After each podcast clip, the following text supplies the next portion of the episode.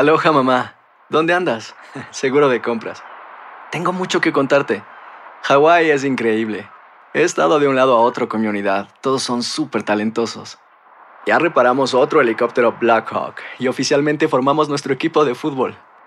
Para la próxima te cuento cómo voy con el surf y me cuentas qué te pareció el podcast que te compartí, ¿ok? Te quiero mucho. Be All You Can Be, visitando goarmy.com diagonal español.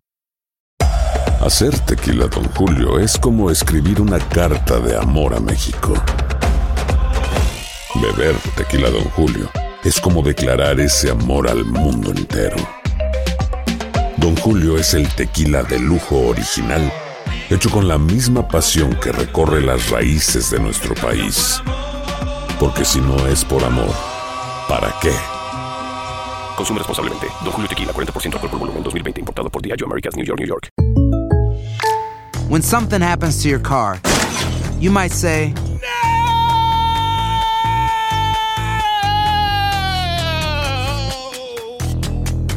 My car. but what you really need to say is something that can actually help. Like a good neighbor, State Farm is there. And just like that, State Farm is there to help you file your claim right on the State Farm mobile app. So just remember, like a good neighbor, State Farm is there. State Farm, Bloomington, Illinois. Boost Mobile tiene una gran oferta para que aproveches tu reembolso de impuestos al máximo y te mantengas conectado. Al cambiarte a Boost, recibe un 50% de descuento en tu primer mes de datos ilimitados. O, con un plan ilimitado de 40 dólares, llévate un Samsung Galaxy A15 5G por $39.99. Obtén los mejores teléfonos en las redes 5G más grandes del país. Con Boost Mobile, cambiarse es fácil. Solo visita boostmobile.com. Boost Mobile, sin miedo al éxito. Para clientes nuevos y solamente en línea, requiere AroPay. 50% de descuento en el primer mes requiere un plan de 25 dólares al mes. Aplican otras restricciones. Visita boostmobile.com para detalles. El siguiente podcast es una presentación exclusiva de Euforia On Demand. Amigos, ¿cómo están? Qué gusto saludarlos. Bienvenidos a Epicentro. En los tiempos del coronavirus, una semana más de la pandemia, una semana más de cuarentena. ¿Cómo la están pasando ustedes, donde quiera que se encuentren?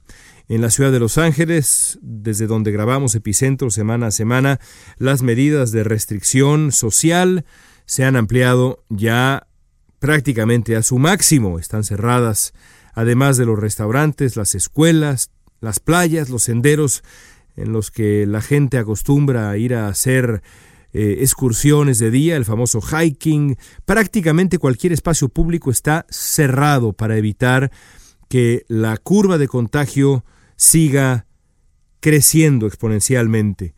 Las autoridades de Los Ángeles, están trabajando en conjunto con las autoridades de California y también con el gobierno federal, pero sobre todo las autoridades locales, con las estatales, para tratar de achatar la famosa curva y aquí estamos, y así estamos. ¿Cómo están ustedes? Me gustaría poder escucharlos. Una de las preguntas que van a permanecer con nosotros una vez que la pandemia pase, porque tarde o temprano va a pasar, es cómo afectará lo que hemos vivido a la política en el mundo. En algunos sitios tendremos que esperar un poco más para ver las consecuencias en procesos democráticos de la incapacidad o la capacidad que han mostrado los líderes que hoy están en el poder. En Estados Unidos, sin embargo, tendremos que esperar relativamente poco, porque estamos a solamente siete meses de la elección presidencial. Lo cierto es que Donald Trump y su equipo de gobierno han cometido errores diversos y costosos en su manejo de la crisis del coronavirus en Estados Unidos. No está de más repasarlos. Hace dos años, mucho antes de la explosión de la pandemia, un reto que, de acuerdo con los expertos, era solo cuestión de tiempo, Trump disolvió la oficina encargada de la planeación de una respuesta a una emergencia tal y como la que estamos viviendo. La decisión, inspirada en la obsesión trumpista por desmantelar el legado de Barack Obama, dejó a la Casa Blanca desprovista de los recursos necesarios para analizar los riesgos de una pandemia a gran escala y quizá más grave todavía, desperdició años de elecciones y experiencia en la batalla contra virus tan salvajes como el ébola. Sus descuidos, omisiones y mentiras recientes han sido peores, me refiero a los de Trump. En las últimas semanas, mientras la epidemia crecía en China y la curva de contagio en Italia comenzaba a prefigurar ya una desgracia, Ustedes recuerdan bien que Trump se dedicó a minimizar el riesgo que implicaba el coronavirus para los estadounidenses, acusó a los demócratas de fabricar la amenaza. Dijo Trump, es su nuevo engaño. Eso lo dijo apenas a finales de febrero. Contra las recomendaciones de todos los expertos en salud del planeta Tierra, Trump insistió en seguir saludando de mano e ignorando la distancia social. Aseguró que los casos estaban, y lo estoy citando, casi en cero, por supuesto era falso. Hace apenas dos semanas aseguró que Estados Unidos tenía el virus bajo control, lo estoy citando, también falso. Y comenzó a usar sus conferencias de prensa para agredir a los medios y en una muestra de irresponsabilidad difícil de creer, promover supuestas curas, algunas de ellas milagrosas. Un día de estos, este asunto va a desaparecer como un milagro, dijo Trump. También pretendió que nadie sabía el número real de muertes en Estados Unidos, falso, que una vacuna estaría lista pronto, falso, o que los números de contagio en Estados Unidos eran menores a los de prácticamente cualquier otra parte, algo que es escandalosamente falso, porque el día de hoy el epicentro de la pandemia es Estados Unidos, no es China, no es Italia, es Estados Unidos. Pero esto no es ni de lejos lo peor. ¿eh?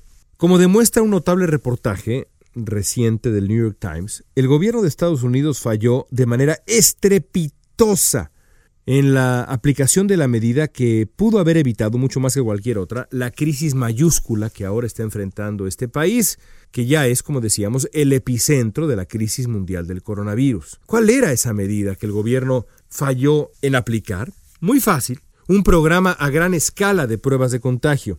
Por meses, el gobierno de Estados Unidos y las autoridades sanitarias fracasaron en la distribución de las pruebas suficientes que el país necesitaba para detectar a tiempo la presencia del virus y tratar de contener su propagación a tiempo.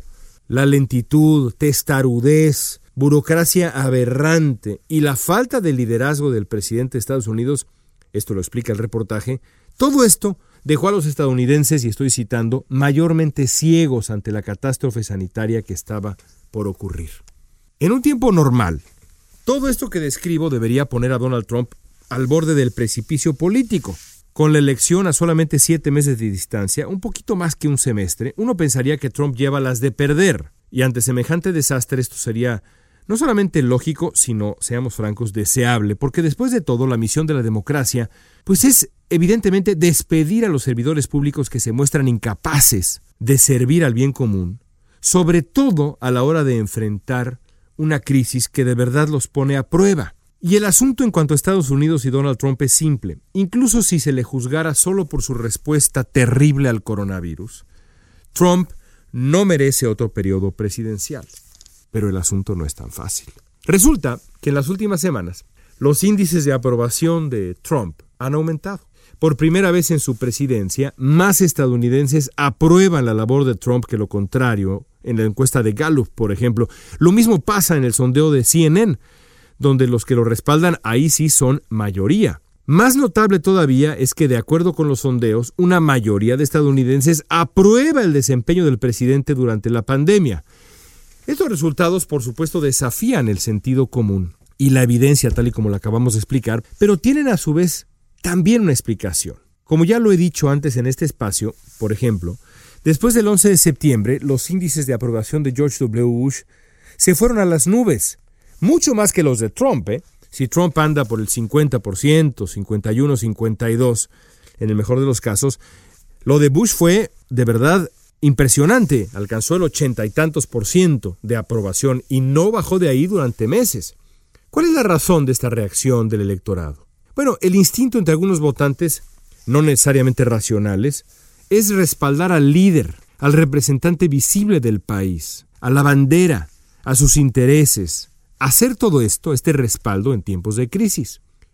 A Trump también le, le ha ayudado, además de este instinto de apoyar al líder en tiempos de crisis, le ha ayudado la peculiar dinámica de comunicación que ha puesto en práctica desde hace algunos días. Porque después de minimizar el impacto del virus, Trump cambió el rumbo y ahora ha preferido venderse como un presidente en tiempos de guerra. Para consolidar esa narrativa, Trump comparece todos los días en conferencias de prensa que se han vuelto oportunidades para diseminar teorías de la conspiración, incurrir en propaganda descarada, agredir periodistas.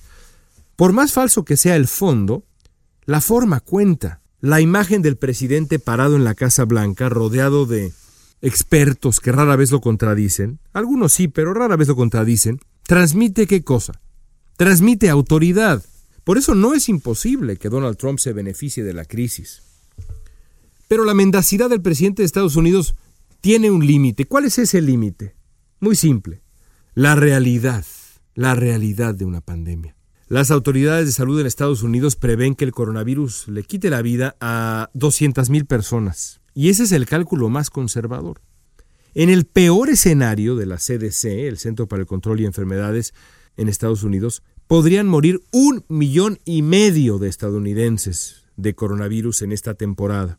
Si algo así ocurre, y trágicamente podría parecer casi inevitable, quizá no el peor escenario, pero sí un escenario de verdad horrendo, será difícil que Trump gane la reelección. Y todo esto sin contar la tormenta económica que se avecina, aunque esa es otra historia.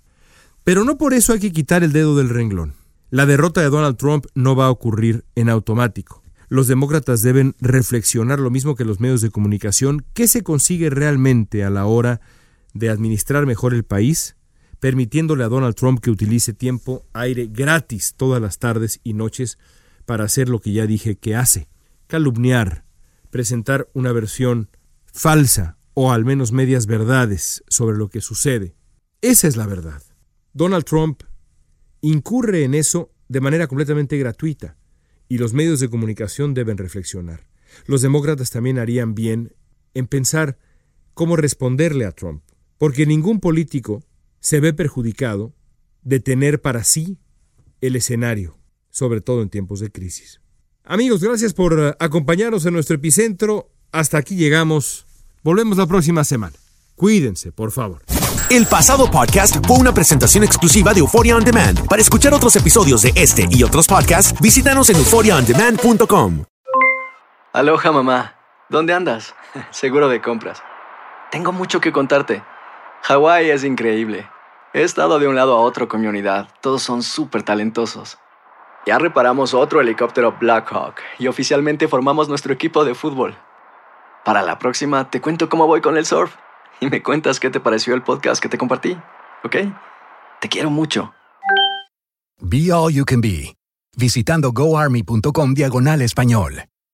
Boost Mobile tiene una gran oferta para que aproveches tu reembolso de impuestos al máximo y te mantengas conectado. Al cambiarte a Boost, recibe un 50% de descuento en tu primer mes de datos ilimitados. O, con un plan ilimitado de 40 dólares, llévate un Samsung Galaxy A15 5G por $39.99. Obtén los mejores teléfonos en las redes 5G más grandes del país. Con Boost Mobile, cambiarse es fácil. Solo visita boostmobile.com. Boost Mobile, sin miedo al éxito. Para clientes nuevos y solamente en línea, requiere AroPay. 50% de descuento en el primer mes requiere un plan de 25 dólares al mes. Aplican otras restricciones. Visita boostmobile.com. Cassandra Sánchez Navarro junto a Catherine Siachoque y Verónica Bravo en la nueva serie de comedia original de VIX, Consuelo, disponible en la app de VIX ya. ¿Te preocupas por tu familia? Entonces, ¿por qué darles solo huevos ordinarios cuando pueden disfrutar de lo mejor? Eggland's Best, los únicos huevos con ese delicioso sabor fresco de granja, además de la mejor nutrición, como 6 veces más vitamina D, 10 veces más vitamina E y 25% menos de grasa saturada que los huevos regulares, además de muchos otros nutrientes importantes. Así que, dales los mejores huevos. Eggland's Best, mejor sabor, mejor nutrición, mejores huevos.